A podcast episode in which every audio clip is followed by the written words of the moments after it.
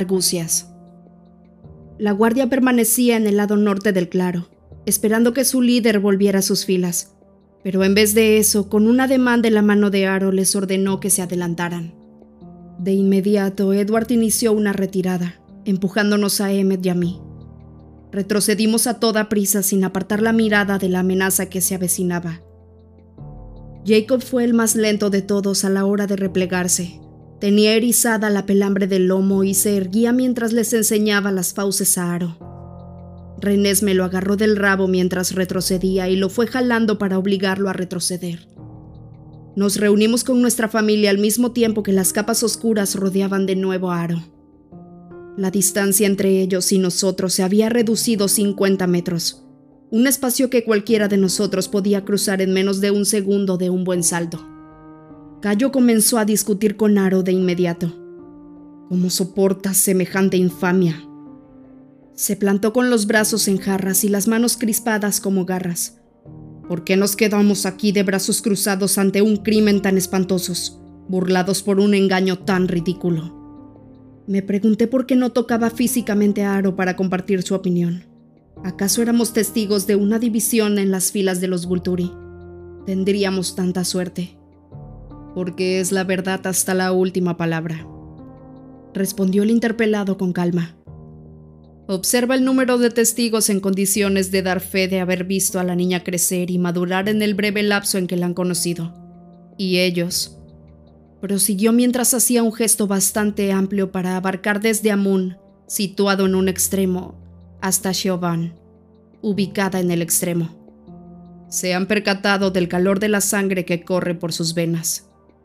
Cayo reaccionó de un modo extraño en cuanto su compañero pronunció la palabra testigos, y su semblante dominado por la ira se serenó hasta convertirse en una máscara fría y calculadora.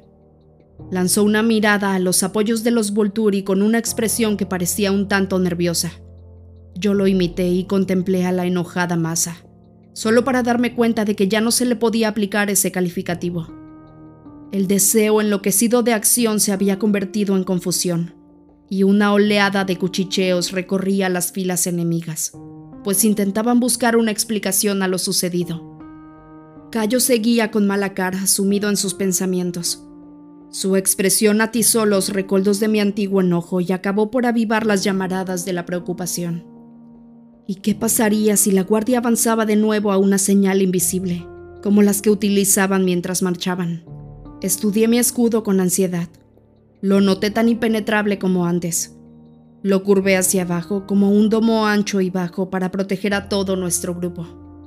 Percibía a mis amigos y a los miembros de mi familia como finas columnas de luz, cada una con una tonalidad propia. Pensé que con un poco de práctica sería capaz de identificarlas. De hecho, ya conocía la de Edward, porque la suya era la más brillante de todas. Me preocupaban los huecos que había alrededor de los puntos refulgentes. La cobertura únicamente me protegería a mí si los hábiles Vulturi lograban meterse por debajo. La frente se me llenó de arrugas a causa del esfuerzo mientras intentaba acercar con sumo cuidado la armadura elástica a mi gente. Carlyle ocupaba la posición más alejada. Retraje el escudo centímetro a centímetro en un intento de envolver su cuerpo con la mayor precisión posible. El blindaje parecía predispuesto a cooperar. Aumenté su contorno y cuando Carlyle cambió de posición para quedar más cerca de Tania, la protección se estiró con él y se ciñó a su chispa. Lancé más hilos de tela protectora y los fui situando alrededor de cada silueta iluminada que correspondía a un amigo o a un aliado. Solo había transcurrido un segundo y Cayo continuaba con las deliberaciones. Los hombres lobo, murmuró al fin. Me invadió un pánico repentino cuando comprendí que casi todos los licántropos estaban desprotegidos. En el instante en que iba a prolongar el escudo para protegerlos, me di cuenta de que apenas podía sentir el chisporroteo luminoso. Extendí la capa protectora hasta Moon y Kevin, los dos miembros más alejados del grupo en ese momento, que se hallaban fuera, en compañía de los lobos. Las luces de ambos se extinguieron cuando los cubrí, pero no sucedió lo mismo con los lobos. Continuaban siendo columnas luminosas y no todos, únicamente la mitad. Retiré el escudo y en cuanto Sam quedó al descubierto, todos volvieron a brillar. La interconexión de sus mentes debía ser mayor que lo que yo había imaginado. Si el macho alfa se hallaba bajo cobertura, las mentes de los otros miembros de la manada estaban tan protegidas como la del líder. Ah, hermano, contestó Aro con aspecto apenado ante la afirmación de Cayo. ¿También vas a defender esa alianza, Aro? inquirió Cayo. Los hijos de la luna han sido nuestros más acérrimos enemigos desde el alba de los tiempos. Les hemos dado caza hasta prácticamente extinguirlos en Europa y Asia y a pesar de ellos, Carlyle le dispensa un trato de familiaridad a esa inmensa plaga, sin duda en un intento de derrocarnos más adelante, lo que sea con tal de proteger su corrupto estilo de vida. Edward carraspeó de forma tan audible que el líder lo miró.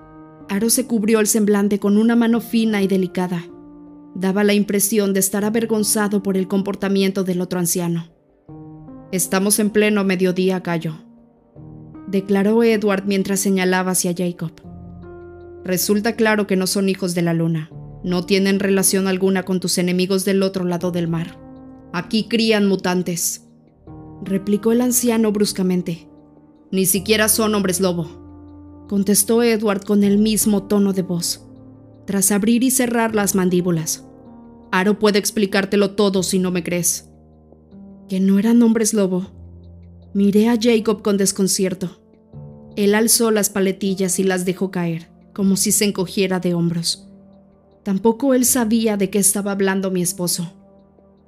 Mi querido gallo, te hubiera pedido que tocaras ese punto si hubieras compartido conmigo tus pensamientos, murmuró Aro. Aunque esas criaturas se consideren licántropos, en realidad no lo son. Metamorfos los describe mejor. La elección de la figura lupina es pura casualidad. Podría haber sido la de un lobo, un halcón o una pantera cuando se realizó la primera metamorfosis. En verdad te aseguro que estas criaturas no tienen relación alguna con los hijos de la luna. Únicamente heredaron esa habilidad de sus ancestros. La continuidad de la especie no se basa en infectar especímenes de otras, como ocurre en el caso de los hombres lobo. Cayo fulminó a Aro con la mirada. Estaba irritado y en el ambiente flotaba algo más una posible acusación de traición. Conocen el secreto de nuestra existencia. Espetó el otro sin rodeos. Edward parecía a punto de responder a esta acusación, pero Aro se le adelantó. También ellos son criaturas del mundo sobrenatural, hermano, y tal vez ellos dependan del secreto más que nosotros. Además, es difícil que nos pongan en evidencia. Ten cuidado, Cayo.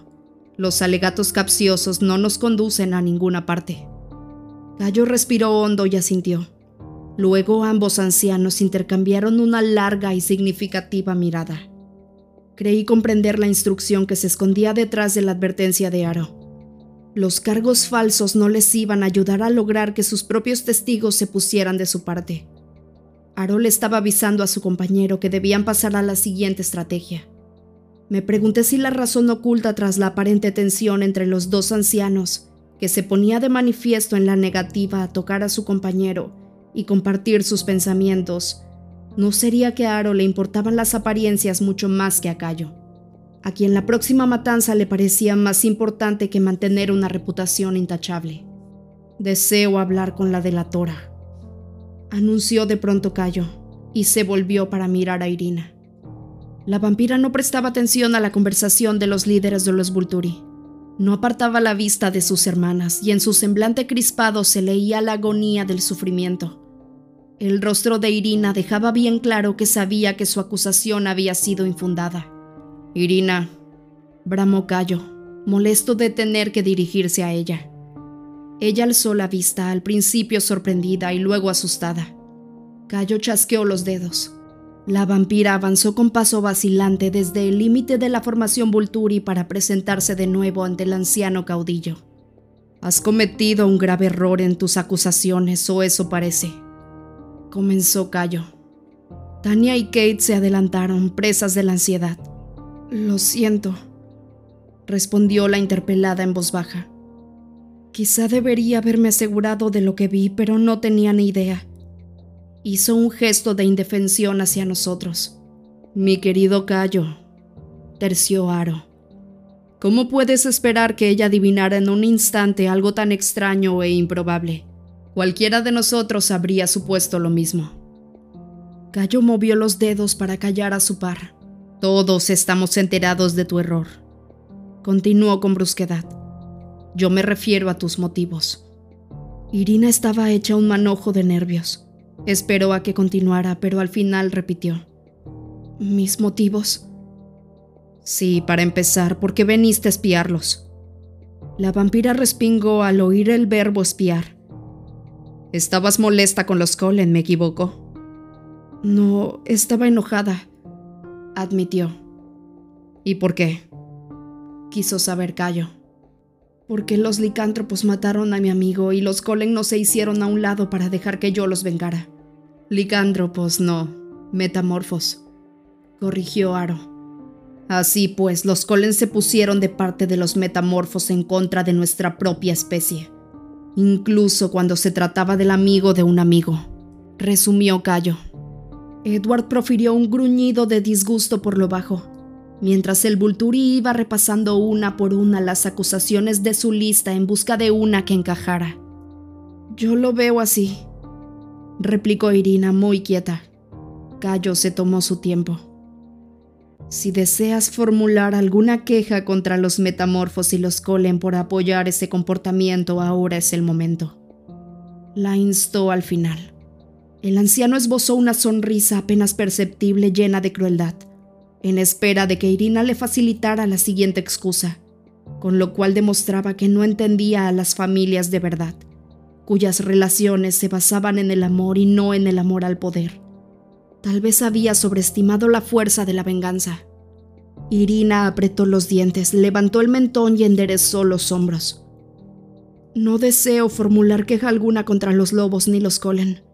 Vinieron aquí para destruir al niño inmortal y no hay ninguno. El error es mío y asumo completamente la responsabilidad.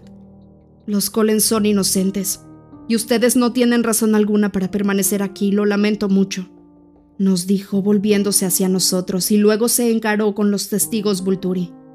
No se ha cometido delito alguno y ya no hay razón válida para que continúen aquí. Aún no había terminado de hablar la vampira cuando Cayo ya había alzado una mano. Sostenía en ella un extraño objeto metálico, tallado y ornamentado. Se trataba de una señal, y la reacción vino tan deprisa que todos nos quedamos atónitos y sin creer lo que nuestros ojos veían mientras sucedía. Todo terminó antes de que tuviéramos tiempo de reaccionar. Tres soldados Vulturi se adelantaron de un salto y cayeron sobre Irina, cuya figura quedó oculta por las capas grises. En ese mismo instante, un horroroso chillido metálico rasgó la quietud del claro. Cayo serpenteó sobre la nieve hasta llegar al centro del nudo grisáceo. El estridente sonido se convirtió en un geyser de centellas y lenguas de fuego. Los soldados se apartaron de aquel repentino infierno de llamaradas y regresaron a sus posiciones en la línea perfectamente formada. El anciano líder se quedó solo junto a los restos de Irina en llamas. El objeto metálico de su mano todavía chorreaba lenguas de fuego sobre la hoguera. Se oyó un débil chasquido y el instrumento dejó de vomitar fuego. Un suspiro de horror recorrió el bando de acompañantes congregado detrás de los Vulturi. Nosotros estábamos demasiado consternados para proferir algún sonido. Una cosa era saber que la muerte se avecinaba a una velocidad feroz e imparable, y otra muy diferente ver cómo ocurría. Ahora sí ha asumido plenamente la responsabilidad de sus acciones, aseguró Cayo con una fría sonrisa. Lanzó una mirada a nuestra primera línea deteniéndose brevemente en las figuras heladas de Tania y Kate. En ese instante adiviné en que Vulturi jamás había menospreciado los lazos de una verdadera familia. Esa era la táctica. Nunca tuvo interés en las reclamaciones de Irina. Buscaba que lo desafiara. Un pretexto para poder destruirla y prender fuego al inflamable aire de violencia. Había encendido una chispa. Aquella tensa conferencia de paz avanzaba con más vaivenes que un elefante en la cuerda floja. Nadie sería capaz de detener el combate una vez que se desatara. La espiral de violencia no dejaría de crecer hasta que un bando resultara totalmente aniquilado. El nuestro, Cayo lo sabía, y también Edward. Por eso estaba atento y gritó, Deténganlas. Por eso saltó de la fila a tiempo para agarrar el brazo de Tania, que se lanzaba gritando como poseída hacia el sonriente Cayo. No pudo zafarse de Edward antes de que Carla y la sujetara por la cintura. Es demasiado tarde para ayudarla. Intentó razonar Carla y la toda prisa mientras forcejeaba con ella. No le des lo que quiere. Fue más difícil contener a Kate. Lanzó un aullido inarticulado similar al de Tania y dio la primera zancada para iniciar un ataque que iba a concluir con la muerte de todos. La más cercana a ella era Rosalie, pero esta recibió tal golpazo que cayó al suelo antes de tener tiempo de sujetarla por la cabeza. Por suerte, Emmet le sujetó el brazo y le impidió avanzar. Luego la obligó a volver a la fila a codazo limpio. Pero Kate se escabulló y rodó sobre sí misma. Parecía imparable. Garrett se abalanzó sobre Kate y volvió a tirarla al suelo. Luego se abrazó a su tórax y sus brazos, sujetando sus propias muñecas para completar la inmovilización. El cuerpo de Garrett se estremeció a consecuencia de los golpes de la vampira, pero se mantuvo firme y no la soltó. Safrina, gritó Edward. Kate puso los ojos en blanco y sus gritos se convirtieron en gemidos. Tania dejó de forcejear. Déjame que no veo nada, siseó Tania. Estiré un poco el escudo con toda la delicadeza de la que fui capaz. A pesar de que actuaba con desesperación tratando de cubrir las luces que eran mis amigos. Con sumo cuidado intenté tapar de nuevo a Kate mientras volvía a Garrett para que al menos hubiera una fina capa entre ellos. Para cuando terminé, Garrett había recuperado el control de sí mismo y la retenía en el suelo cubierto de nieve. Vas a tumbarme otra vez y dejo que te levantes, Katie, susurró él.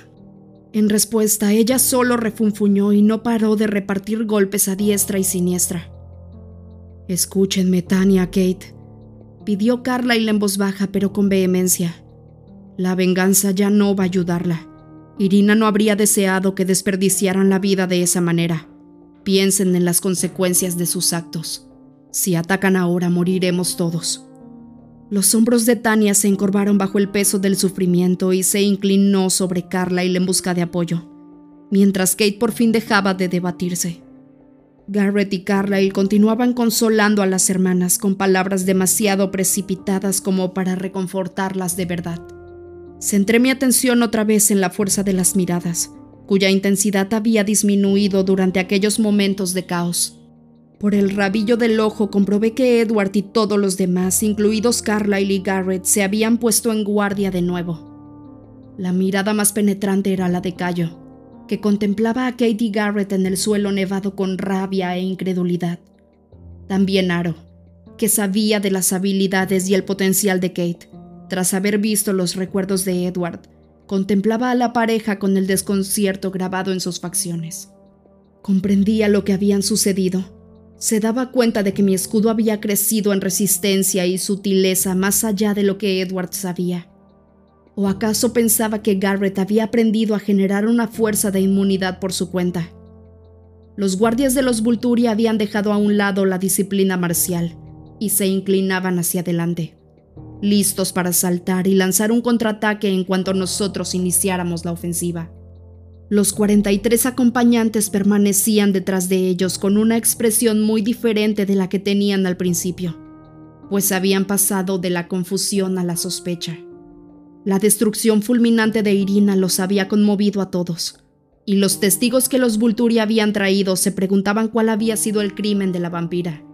De ahí pasaron a observar cuál sería el curso de los acontecimientos ahora que no se produciría el ataque inmediato que Cayo había previsto para desviar la atención de la brutal ejecución. Aro miró a sus espaldas. No lo perdí de vista y vi cómo sus facciones lo delataban y dejaban entrever su exasperación durante unos instantes. Le gustaba tener público, pero ahora le había salido el tiro por la culata. Stefan y Vladimir hablaban alegremente y sin cesar para descontento de Aro. Era evidente el cuidado que ponía el anciano líder en no desprenderse de la aureola de integridad de la que se habían investido los Vulturi, aunque yo no creía que fueran a dejarnos en paz únicamente para salvar su reputación. Lo más probable es que para lograrlo aniquilaran al público después de haber terminado con nosotros. Noté una repentina punzada de piedad por esa masa de desconocidos que los vampiros italianos habían reunido para que presenciaran nuestra muerte. Demetri los perseguiría hasta acabar también con ellos. Demetri debía morir. Por Jacob y Renesme, por Alice y Jasper, por Alistair, y también por todos esos desconocidos que ignoraban el precio que tendrían que pagar hoy. Aro rozó el hombro de su compañero. Irina fue castigada por levantar falsos testimonios contra esa niña. De acuerdo, era esa su excusa. Luego prosiguió. No deberíamos volver al asunto principal, Cayo. El interpelado se paralizó y endureció la expresión hasta que resultó inescrutable. Miró hacia adelante con la vista puesta en el infinito. Era extraño, pero su semblante me recordaba al de una persona que acababa de tomar conciencia de que se había degradado. Aro se adelantó. Renata, Félix y Demetri lo siguieron de inmediato. Me gustaría hablar con unos cuantos testigos por simple perfeccionismo, anunció. Ya sabes, puro trámite agregó restándole importancia al asunto con un ademán de la mano. Sucedieron entonces dos hechos a la vez. Cayo recuperó su rictus cruel, y Edward siseó y cerró los puños con tanta fuerza que los nudillos se marcaron en su piel dura como el diamante. Me moría de ganas de preguntarle qué iba a pasar, pero Aro se hallaba lo bastante cerca como para escuchar el susurro más leve. Carlyle lanzó una mirada cargada de ansiedad al rostro de Edward antes de endurecer el semblante. Mientras Cayo había ido dando un traspié tras otro con acusaciones injustificadas e imprudentes intentos de provocar una lucha, Aro parecía haber urdido una estrategia más eficaz. Cruzó el claro nevado con el sigilo de un espectro hasta llegar al extremo oeste de nuestra línea, deteniéndose a unos 10 metros de Amun y Kevi. Los lobos más cercanos erizaron el lomo, pero no abandonaron sus posiciones. Amun, mi vecino del sur, ¿cuánto tiempo ha pasado desde tu última visita? Dijo Aro con voz cálida. El egipcio se quedó inmóvil a causa de la ansiedad. Kevi permanecía paralizada como una estatua a su lado. Poco significa el tiempo para mí. Apenas notó su paso. Murmuró el aludido casi sin mover los labios. Muy cierto, convino el Vulturi. Pero no hay tal vez otro motivo para ese alejamiento. Amun no respondió, así que el anciano prosiguió. Organizar a los advenedizos en un clan consume muchísimo tiempo, lo sé muy bien. Por suerte, cuento con otros para que se hagan cargo de esa tarea tan tediosa. No sabes cuánto me agrada que los nuevos integrantes se hayan acoplado también. Me encantaría que me los presentaras. Estoy seguro de que tienes el propósito de visitarme pronto. Desde luego, contestó el egipcio con un tono de voz tan carente de emoción que resultaba imposible saber si había miedo o sarcasmo en la respuesta. Bueno, de todos modos, ahora estamos todos reunidos, ¿no es maravilloso? El interrogado asintió con semblante inexpresivo. Por desgracia, el motivo de su presencia aquí no es grato. ¿Los llamó Carlyle para que sirvieran de testigos? Sí. ¿Y qué van a testiguar en favor de él? He observado a la niña en cuestión. En ningún momento Amun dejó de hablar con esa fría inexpresividad. Fue evidente casi desde un principio que no era una niña inmortal. Quizá convendría redefinir nuestra terminología, lo interrumpió el anciano. Ahora que parece haber nuevas clasificaciones, por supuesto, con niña inmortal te refieres a una chiquilla humana transformada en vampira tras ser mordida. Sí, a eso me refiero. ¿Y qué más has observado en ella? Las mismas cosas que seguramente habrías apreciado tú en la mente de Edward. La pequeña es su hija biológica. Crece, aprende. Sí, sí. Repuso Aro con una nota de impaciencia en la voz, que no por ello dejaba de ser amistosa. Pero en las pocas semanas de tu estancia aquí, ¿qué has visto? Crece muy rápido, replicó Amun con el ceño fruncido. Aro sonrió. ¿Crees que se le debería permitir vivir? Se me escapó un siseo y no fui la única. La mitad de los vampiros de nuestro grupo se hizo eco de la protesta, y los testigos Vulturi hicieron otro tanto al otro lado del prado. El rumor flotó en el aire como un tenue chisporroteo. Edward retrocedió un paso y me rodeó la cintura con una mano para contenerme. El murmullo no hizo que el Vulturi se diera vuelta, pero Amon miró a su alrededor con evidente incomodidad. No he acudido para emitir juicios, respondió saliéndose por la tangente. Aro soltó una risita. Dame solo una opinión. El testigo levantó el mentón. No veo peligro alguno en la niña. Aprende más rápido de lo que crece. El líder Vulturia sintió como si sopesara el caso y echó a andar, pero el vampiro egipcio lo llamó. Aro, dime, amigo mío, ya he dado mi testimonio y nada más me retiene aquí. A mi compañera y a mí nos gustaría partir ahora mismo. Aro le dedicó la más amable de las sonrisas. Por supuesto, me alegra haber tenido la oportunidad de conversar contigo, aunque fuera solo un poco y estoy seguro de que volveremos a vernos pronto. Amun frunció los labios con fuerza hasta formar una línea mientras digería la amenaza apenas disimulada en esas palabras. Tocó el brazo de Kevin y luego ambos echaron a correr por el extremo sur meridional de la pradera y desaparecieron entre los árboles. Estaba segura de que no iban a dejar de correr mucho, mucho tiempo. Aro se deslizó a lo largo de nuestra línea en dirección al este, rodeado por unos guardaespaldas muy nerviosos. Se detuvo a la altura de la enorme figura de Chauvin. Hola, Chauvin, estás tan hermosa como de costumbre. La vampira hizo una inclinación de cabeza y esperó. Dime, ¿respondes a mis preguntas en el mismo sentido que Amun? Sí, pero tal vez añadiría algo, replicó ella. Renés me comprende los límites y no pone en peligro a los humanos se mezcla con ellos con más facilidad que nosotros y no supone amenaza alguna para nuestro secreto. ¿No se te ocurre ninguna? inquirió Aro sombríamente. Edward profirió un gruñido que sonó como si algo se desgarrara en su garganta. Los velados ojos carmesíes de Cayo brillaron.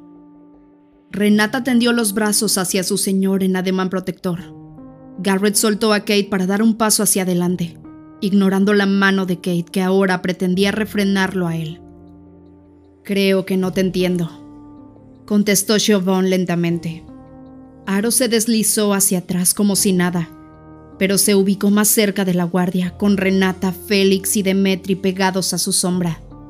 No se ha quebrantado ley alguna, dijo Aro con tono conciliador, pero todos los asistentes intuimos que había una salvedad y estaba a punto de surgir. Necesité hacer un gran esfuerzo para contener la rabia que amenazaba por subir por mi garganta y salir para gritar un desafío. Apliqué esa ira a mi escudo haciéndolo más grueso y me aseguré de que todos estuvieran protegidos.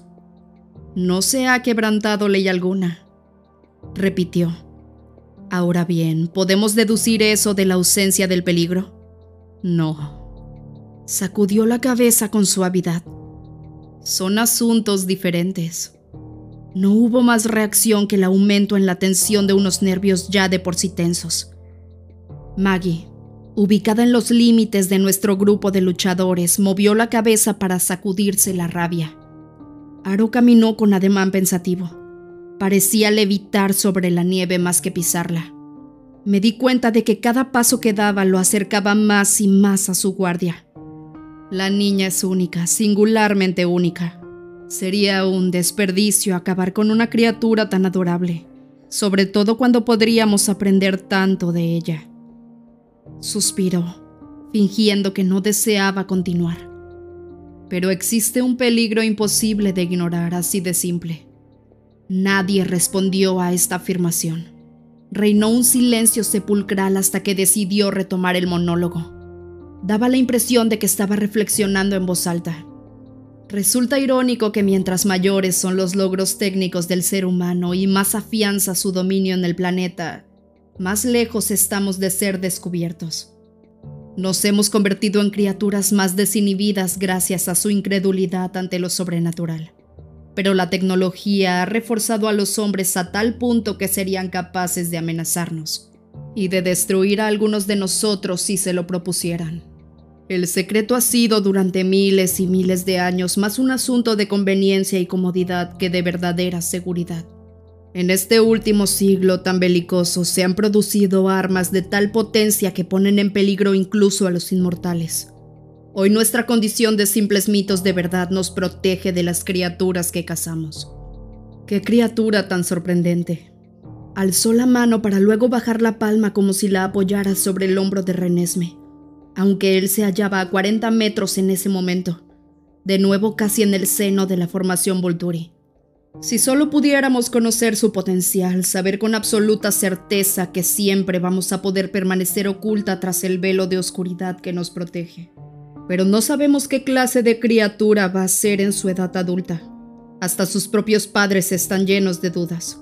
No hay forma de saber cuál será su naturaleza cuando crezca.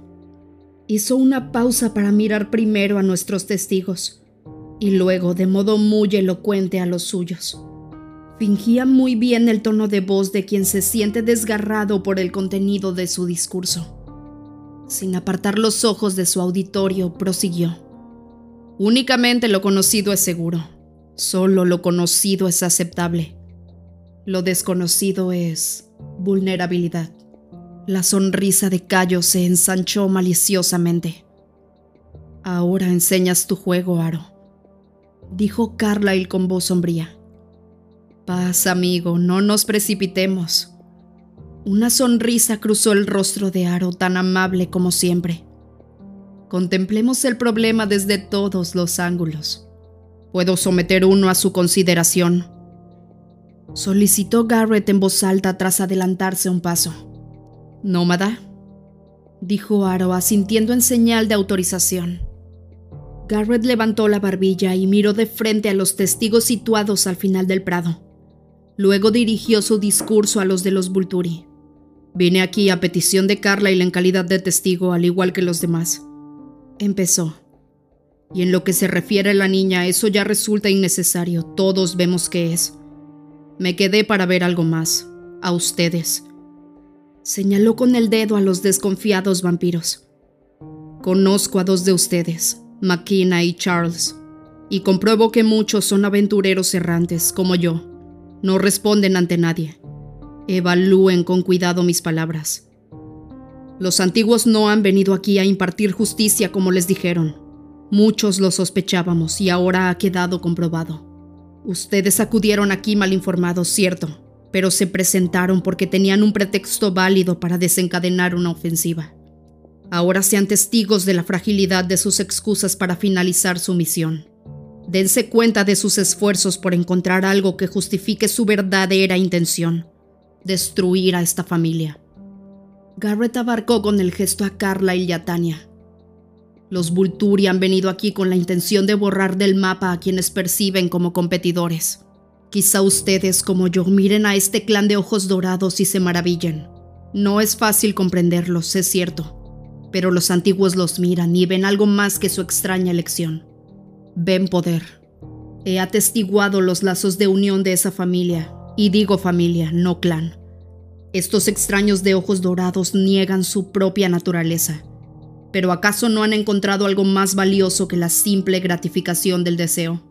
Durante mi estancia en esta zona los he estudiado un poco y me parece algo intrínseco a esos vínculos familiares tan intensos, que hacen posible todo lo demás.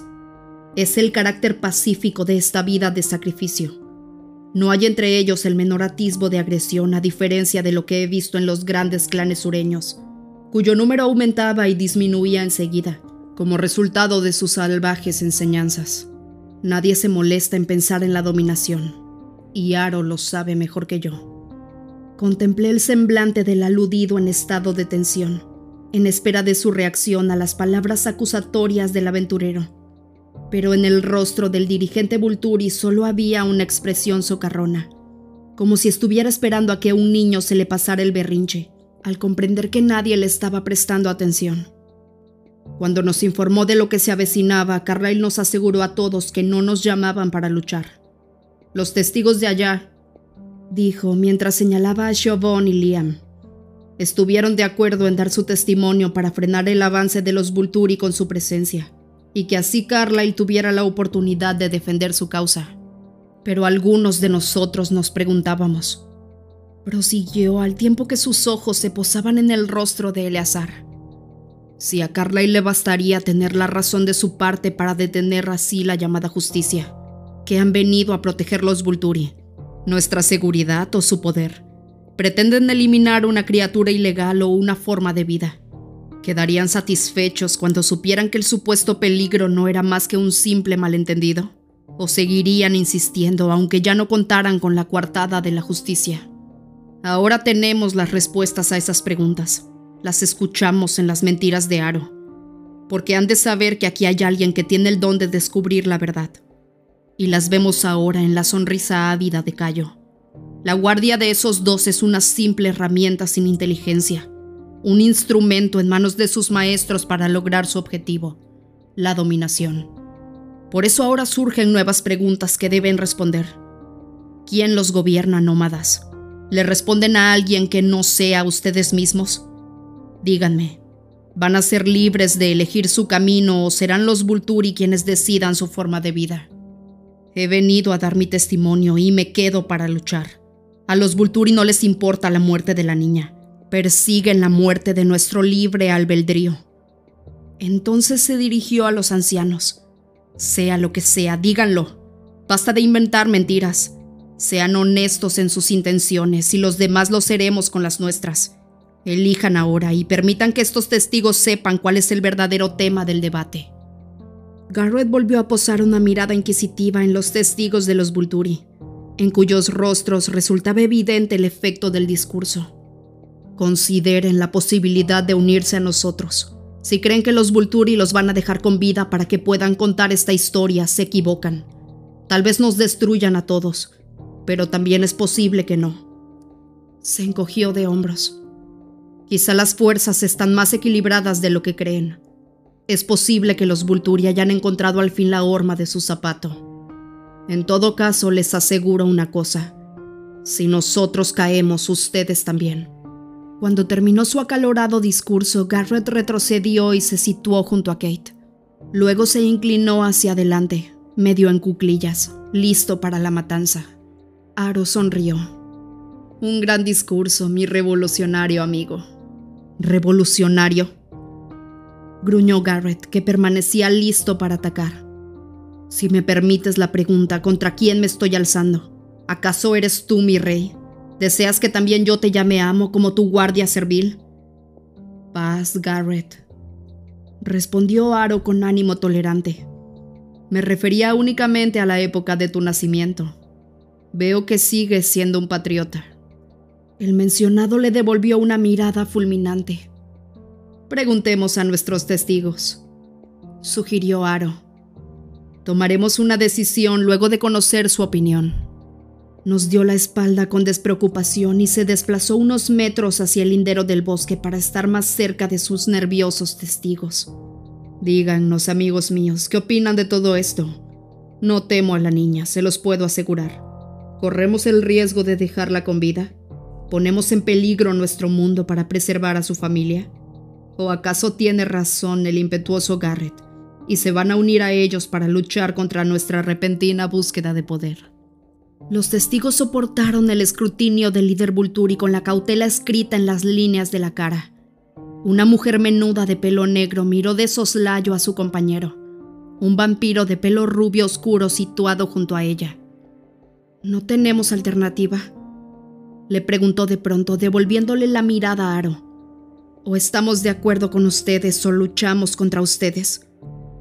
No, claro que no, mi encantadora Maquena, repuso Aro, fingiendo estar horrorizado de que alguien pudiera haber llegado a esa conclusión. Pueden irse en paz, tal como lo hizo Amun, por supuesto, incluso aunque no estén de acuerdo con la decisión de esta asamblea. McKenna intercambió otra mirada con su compañero. Este asintió imperceptiblemente. No vinimos aquí a luchar. Hizo una pausa, suspiró y agregó. Acudimos solo para servir de testigos y nuestra conclusión es que la familia acusada es inocente. Todo lo que afirma Garrett es verdad. Ah, cuánto lamento que lo veas de ese modo, repuso Aro con tristeza. Sin embargo, esa es la naturaleza de nuestro trabajo. No es lo que veo, pero sí lo que siento. Intervino con voz aguda y nerviosa el compañero de McKenna, el vampiro de pelo color maíz. Miró a Garrett. Garrett mencionó que ellos tenían forma de identificar las mentiras. También yo sé cuando oigo la verdad y cuando no.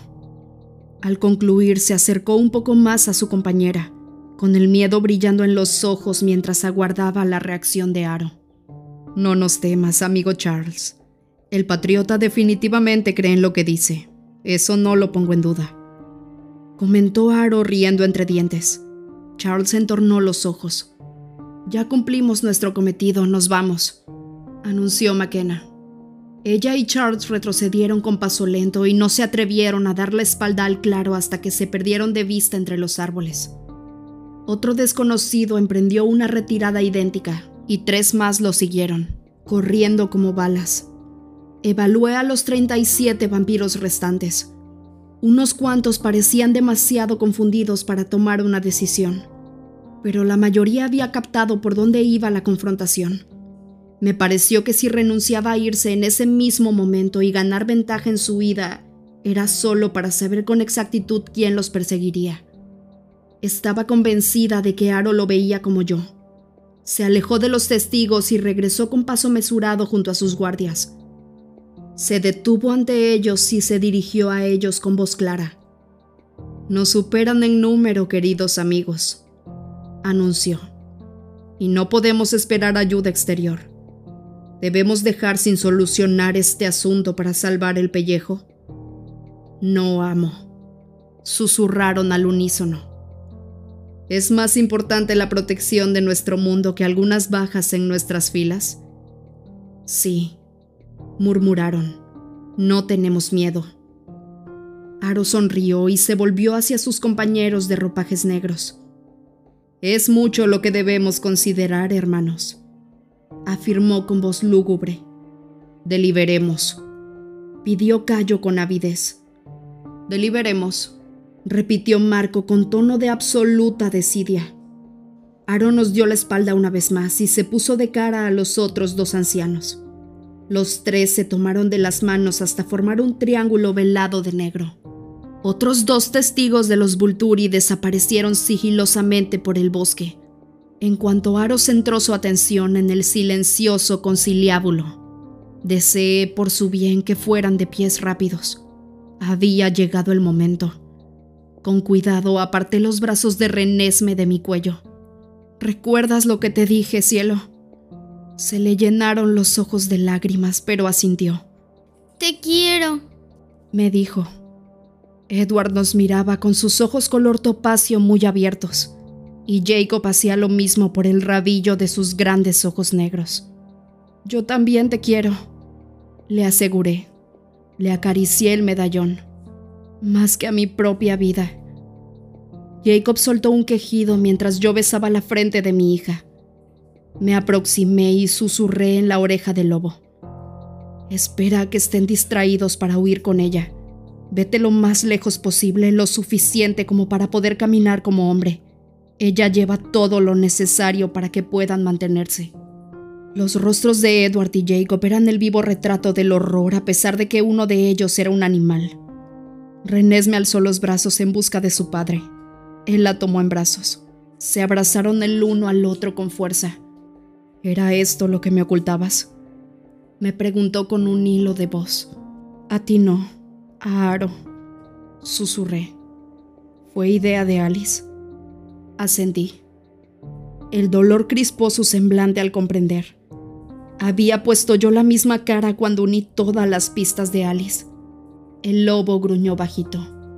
Era un sonido áspero y sin altibajos, continuo, como un ronroneo. Tenía en punta el pelo del cuello y los colmillos al descubierto. Edward besó a Renesme en la frente y en ambas mejillas. Luego la depositó sobre el lomo de Jacob. La pequeña gateó hábilmente hasta encontrar el hueco situado entre sus enormes hombros y se aferró con las manos al pelaje para no caer. Jacob se volvió hacia mí con el dolor brillando en los ojos. El gruñido todavía retumbaba en su pecho. No podría confiarlo al cuidado de nadie más, murmuré. No podría soportar esto de no saber cuánto la quieres y tu capacidad para cuidar de ella, Jacob. El lobo soltó otro aullido lastimero y agachó la cabeza para frotarme el hombro.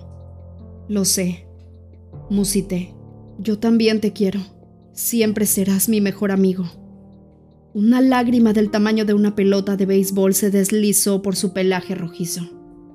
Edward inclinó la cabeza junto al lomo donde había colocado a Renesme. Adiós, Jacob, hermano mío, hijo mío. Los demás parecían ajenos a la escena de despedida. Tenían los ojos fijos en el silencioso triángulo de brujos, pero habría jurado que algo oyeron. Entonces no hay esperanza, susurró Carlyle. La voz no delataba miedo alguno, solo resolución y resignación. Definitivamente hay esperanza, contesté en voz baja. Eso podría ser verdad, me dije. Solo conozco mi propio destino. Edward me tomó de la mano, sabiendo que estaba incluido en él. No hacía falta precisar que me refería a los dos cuando hablaba de mi destino. Nosotros éramos dos partes de un todo la respiración de Esme sonaba entrecortada a mis espaldas. Se adelantó, acariciándonos el rostro al pasar, para situarse junto a Carlyle. Se tomaron de la mano. De pronto nos vimos todos rodeados de palabras de despedida y frases de cariño pronunciadas a media voz. Te seguiré a donde quieras si sobrevivimos a esto, mujer. Le susurró Garrett a Kate. A buena hora me lo dices, murmuró ella. Rosalie y Emmet intercambiaron un beso rápido pero cargado de pasión. Tía acarició el rostro de Benjamín. Este le devolvió la sonrisa con alegría. Tomó su mano y la sostuvo junto a su mejilla. No terminé de ver todas las manifestaciones de amor y dolor, pues el escudo percibió una repentina alteración en el aire que atrajo mi atención. No podía determinar su procedencia, pero me percaté de que se dirigía a los extremos de nuestro grupo, en especial a Siobhan y Liam. La presión no causó daño alguno y luego desapareció.